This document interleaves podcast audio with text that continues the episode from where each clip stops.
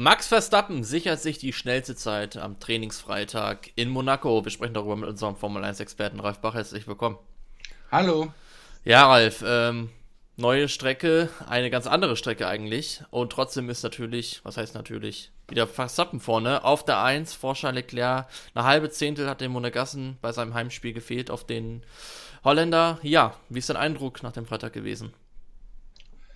Ja, ein bisschen so, wie wir es gestern erwartet haben.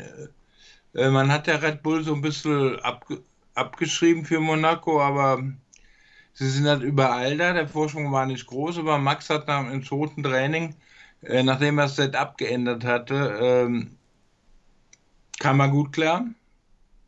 Die beiden Ferrari war gu waren gut, äh, wobei Sainz natürlich eine rote Flagge kurzfristig ausgelöst hat, weil er was in Monaco schnell passieren kann, halt ein bisschen übertrieben hatte, kurz vor Schluss des zweiten Trainings. Ja, und dann Alonso und McLaren. Also war jetzt keine Überraschung. Es, ich sag mal, es war alles im Norm, in der Norm. Ja, McLaren vielleicht noch eine leichte Überraschung. Gut, jetzt gestern schon auf dem Schirm. Platz 5 war es dann am Ende für Lando Norris, hat sich da auf jeden Fall zwischen die Top-Teams gemogelt. Ja, ähm, wie erklärst du dir da diesen An Formanstieg, nenne ich jetzt einfach mal von McLaren? Ja, das. Man, man kennt die Stärken und die Schwächen des Autos. Die Stärken sind ganz klar, äh, dass man Traktion hat, dass man auf engen Kursen, äh, wo, wo viel gebremst werden muss, viel beschleunigt werden muss, spontan eingelenkt werden muss in langsamen Kurven, dass man da ganz gut ist. Und das ist halt Monaco. Ob das jetzt morgen auch so ist, wird man sehen, aber im Prinzip war der Trend genauso, wie wir gedacht haben, ja. Die heutige Folge wird gesponsert von CyberGhost VPN. CyberGhost ist ein führender Anbieter in der Datenschutz- und Sicherheitsbranche mit über 38 Millionen Nutzern weltweit, die auf Trustpilot mit ausgezeichnet bewertet wurden. CyberGhost VPN verbirgt deine IP-Adresse und verschlüsselt deine Internetverbindung, damit du sicher online bist. Mit einem einzigen Klick kannst du ganz einfach deinen virtuellen Standort ändern, damit du die Formel 1 Rennen ab März problemlos auf ORF oder SRF verfolgen kannst. Denn CyberGhost VPN ist die perfekte, kostengünstige Alternative zu teuren Streamingdiensten und Abonnements. Alle unsere Zuschauer und Hörer erhalten einen achtfachen Rabatt auf das 2-Jahres-Abonnement und weitere 4 Monate gratis. Das heißt, du zahlst nur 2 Euro und 3 Cent pro Monat. Besuche dafür cyberghostvpn.com slash Formel 1 Insider. All das ist risikofrei, da du auch eine 45-Tage-Geld-Zurück-Garantie und 24-7 Zugang zum deutschsprachigen Kundensupport erhältst. Also schnall dich an und mach dich bereit für eine adrenalingeladene Fahrt. Mehr Infos dazu findest du in der Beschreibung. Ja, Mercedes hat ja das große Update gebracht. Ähm, ja, also Tote Wolf ähm, hatte ein bisschen Galgenhumor. Er hat gesagt, man ist zumindest nicht langsamer als zuvor. Ähm, denkst du, dass Monaco jetzt einfach, wie gesagt, nicht die richtige Strecke ist, um sowas zu testen und man noch nicht genau weiß, wie die Performance mit dem neuen Mercedes ist? Oder gibt es so ein bisschen äh, negative Stimmung? Na, ich denke, Hamilton auf jeden Fall besser, klar, allein deshalb, weil er halt sich in der Sitzposition wohler fühlt. Das war ja eine, eines der Mankos, die er hatte. Und aber die Antwort finden wir in Barcelona. Weil Monaco ist jetzt kein Test für ein neues Auto in dem Sinne. Ja, alle haben auch da deine Einschätzung. Ja, generell, wie ähm, hatten wir drei Fahrer heute in der Mauer. Einmal Nico Hülkenberg leider im ersten Training, unseren Deutschen, der zu früh eingelangt hat in der Hafenschikane, ist dann mit dem Hinterrad äh, gegen die Barriere geknallt. Und dann hatten wir Alexander Alben im ersten Training, der in der ersten Kurve übersteuern hatte. Und dann am Ende Carlos Sainz und wieder ein Ferrari in der Mauer, ne? Das sehen wir wirklich häufig diese Saison, ne? Ja, wobei, wie, wie gesagt, das mit Sainz das kann passieren. Es soll nicht passieren. Äh, aber ansonsten war er ja top drauf, was die Zeit betrifft. Äh, hat, hat ihn und, und sein Team ein bisschen zurückgeworfen, aber im Prinzip sind, sind die schon ähm, schwimmen auf der richtigen Welle, sage ich mal. Und für Monaco sind drei Unfälle jetzt ja auch nicht überdurchschnittlich, eher, eher wenig. Also ich finde, die Fahrer haben sich sehr diszipliniert verhalten und das, was in Monaco schnell passieren kann, ist halt passiert, aber nicht so häufig, wie man es hätte erwarten können. Wie siehst du am Ende jetzt dann das Kräfteverhältnis? Ähm, vielleicht schon erstmal morgen wird Red Bull vorne stehen, beziehungsweise Verstappen. Paris ja eine halbe, äh, halbe Sekunde hinter Verstappen heute. Oh, das wird schwierig morgen. Äh, die, die, die, Teams können nochmal an den Autos rumschrauben, nochmal ein bisschen fein justieren. Äh, es wird, ich glaube, die Pole wird zwischen Max den beiden Ferraris und Alonso wirklich gehen.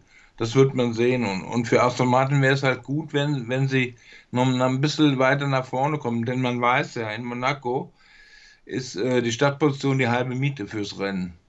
Das heißt, es ist schon ein Unterschied, ob du von Startplatz 4 oder 3 oder 2 losfährst.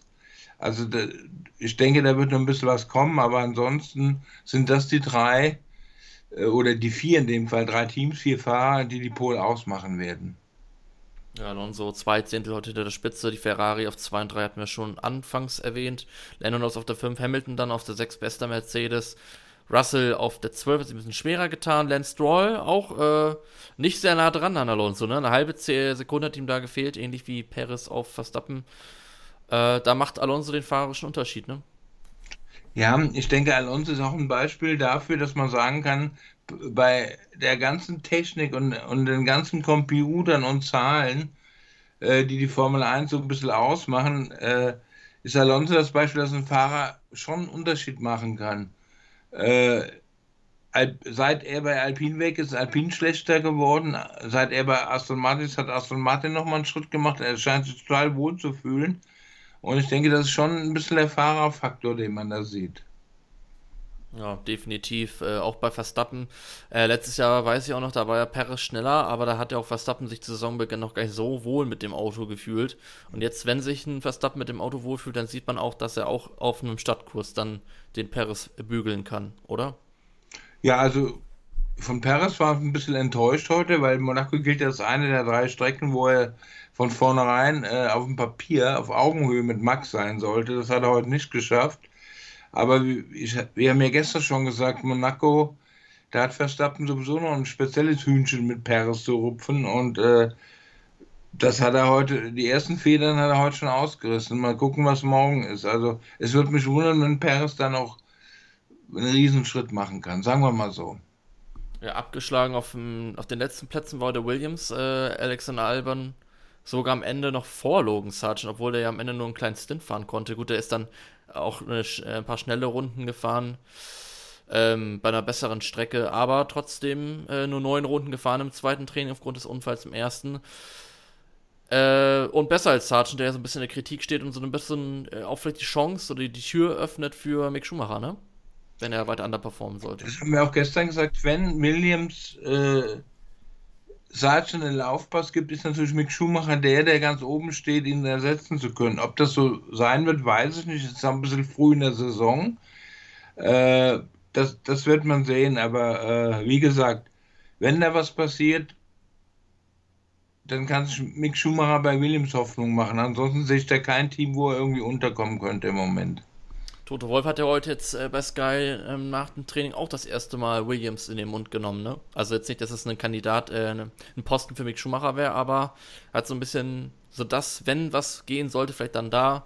So hat er es ungefähr gesagt. Ähm, also ist ja auch schon ein Zeichen, wenn der Mercedes-Boss das sagt, ne? Ja, aber das ist ja kein Geheimnis, ob er das sagt oder nicht. Äh, wir haben das ja auseinander äh, diviniert äh, dividiert, Entschuldigung, dass, dass Williams halt eine Verbindung zu Mercedes hat, weil Mercedes die Motoren liefert. Es gibt den Teamchef von Williams, den James Bowles, der vorher der äh, Chefstrategist bei Mercedes war. Das heißt, da gibt es eine persönliche Beziehung zwischen Toto Wolf und ihm und dass da ständig kommuniziert wird äh, und vielleicht auch man aufeinander mal hört oder so ein Gefallen, ich sag mal, erfüllt wird, das ist ja völlig klar. Ob das so kommt, wird man sehen, weil Williams hat ja auch eigene Interessen äh, Mercedes steht da jetzt nicht ganz oben in, äh, in der Hitliste. Wir müssen die jetzt äh, glücklich machen. Aber wenn, dann könnte da was gehen und deshalb wundert mich das nicht. Ja, dann sprechen wir nochmal über Nico Hülkenberg. Heute 15. gewesen, hat er diesen Unfall im ersten Training, war ein bisschen langsamer als äh, Magnussen. Eine halbe Sekunde hat er gefehlt. Äh, nicht eine halbe Sekunde, eine halbe Zehntel hat er gefehlt. Also nichts Bewegendes. 14. und 15. die beiden, drei Zehntel fehlen da auf die Top 10. Könnte da eventuell mit ein paar Ausfällen und vielleicht noch, wenn man ein, zwei Zehntelchen findet, noch was gehen für Hülkenberg in Sachen Punkte bei seinem Heimrennen ja eigentlich auch ein bisschen, weil er aus Monaco Also zwei Dinge, er braucht äh, Haas bzw. Nick Hülken braucht Glück. Ähm, ich denke, der Weg geht wirklich nach unten, je länger die Saison dauert. Was den Haas betrifft, Monaco ist eine Strecke, wo man außergewöhnliche Dinge machen kann. Das hat er heute nicht geschafft. Im Gegenteil, ich sehe ein bisschen entrennt, dass Magnussen, der schwierig anfing, äh, langsam so äh, das Übergewicht gegen Hülkenberg wieder bekommt. Und das hat er jetzt im ersten Training Monaco wieder bestätigt. Das war in Miami auch schon so. Also Hülkenberg muss es dagegen halten. Und den Eindruck, den er hinterlassen hat in, den ersten, in der ersten Saison, äh, in dem ersten Saison, in den ersten Saisonrennen, den muss er jetzt bestätigen. Ob das jetzt klappt, das weiß ich. Aber der Trend, also das Momentum, wie man so schön sagt, spricht gerade eher für Magnussen.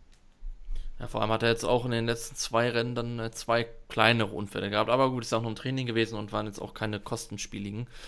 Ja, Ralf, dann danke für deine Einschätzung. Noch vielleicht ein Qualitipp für morgen, Top 3? Uh, Verstappen, Leclerc, Alonso. Okay, also da aber haben wir auch deine Einschätzung. Sehr, wird sehr eng, meinst du, ne? Ich vorne sein, wie gesagt. Äh, ich muss mich von, von den vier für drei entscheiden. Ich habe das jetzt gemacht. Alles klar. Ja, genau. Alles klar. Dann danke für deine Zeit, Ralf, und bis morgen. Ciao. Tschüss.